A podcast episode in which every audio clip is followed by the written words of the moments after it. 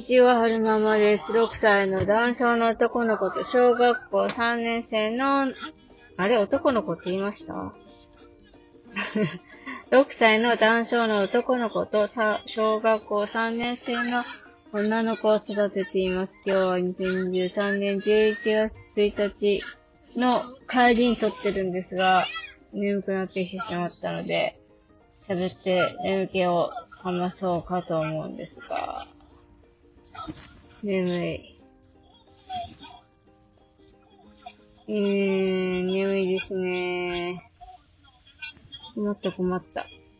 なんか話しようと思ったんですよね。なんだったかなよいしょ。はるくんの話だったか、お姉ちゃんの話だったか。あ、思い出した。タイガーの話をしようと思ったんだ。あの、めっちゃ遅、出遅れてるんですけど、今、えー、タイガーをね、どうする家康を追っかけて見てるんですよ。で、ちょうど、あの、セナが自害するところまで行ったんですけど、なんか、有、有村かすみさんって本当に、お芝居お上手なんですね。今までそういう風に感じたことなかったんですけど、すごいセナ役がぴったりハマっていて、優しさの奥に、なんか、強さ、凛とした強さがあって、賢さもあって、みたいな。すごい、上手だなぁと思いながら昨日は iPad で見てましたね。なんか、その、ドラマの中で、誰だったかな信長じゃなくて、家康の側室の女の人？なんだろうな。あんまり家柄の良くない、ちょっとこう、下働きの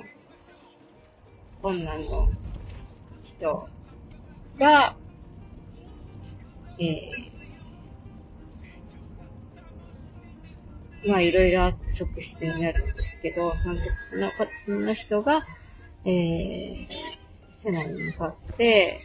政治は女子がやればいいのに、男、男、男の人が、殿方が政治をやるから戦になるのです。女子がやれば戦なんてなくなるのにって話をしていて、それがなんか印象的だったんですけど、で、それを話を受けてセナ姫が、あの、そういう世にするためにはこうこうこうこうこういう感じにすれば、きっとそういう世ができると思うんですっていう話をし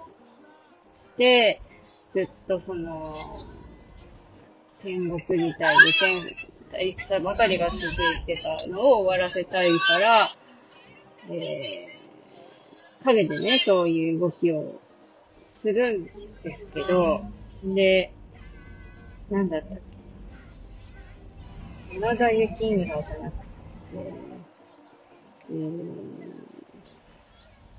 あれ山田山田でよかった。うんと、徳川と、徳川と、なんとかが対立していて、あ、違う。織田勢に対立している、なんとかっていうお家があって、で、織田、違う、徳川側が、その、なんとかっていうお家と手を組んで、その瀬名姫が考えた、あれ、戦のない世を作りましょう、そうぞ、みたいな、えー、話になるんですけど、結局、その、なんとかっていうお家の当主が、最初は、うんって言ったんだけれども、わしは、女子のざれ言、ままごとのようなざれ言には、気合とはない、みたいな男として戦って死んでいきたいんだって言っていて、それがなんか今の、なんか、ロシアとウクライナ、そうそうねね迎えに行くよ。ロシアとウクライナの戦いにもなんか通ずるなぁと思って見てましたね。なんか、その、ずっと戦い続けてたって何も得るものないのに、なんでそうやって、えー、自分じゃない人様の命を削って争い続けるんだろう。もうちょっとこう、賢く話し合いで解決すればいいのにってよく思うんですけど、多分、男の人ってそういう生き物なんでしょうね。ね、戦って勝ち取る、そういう何か DNA が入ってるのかなとか、ちょっと思ったりしましたね。でも、男の人全員がそういう考え方ではないのですから、やっぱそういう、うん、なんていうのかな血気盛んな人って言えばいいのかな。その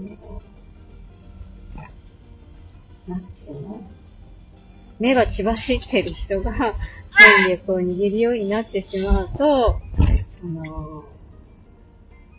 まあ、そういう戦争みたいなのが起きてしまうんだろうなぁと思って、怖いなと思って、見てましたね。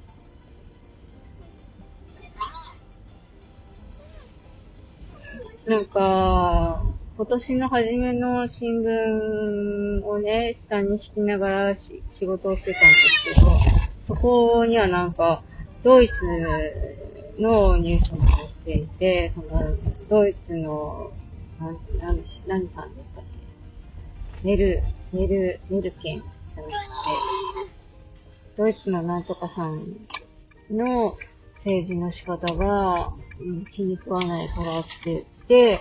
元貴族の人たちが、なんか陰謀論みたいな。なんか、政府を武力で逃げ捨てて、なんかナチスみたいな感じのことをしようぜ、みたいな、企ててる人たちが、捕まったみたいなニュースがあって、なんか、ふわがら、ふわがら怖いなとか、思ってましたね。なんでこう武力で解決しようとするかね、みたいな。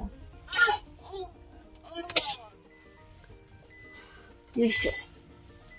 ょ。まあ、その、陰と陽がね、混じり合ってるのがこの世だから、しょうがないのかなっていう気もしないでもないんですけど、なんか仕組みでそういう、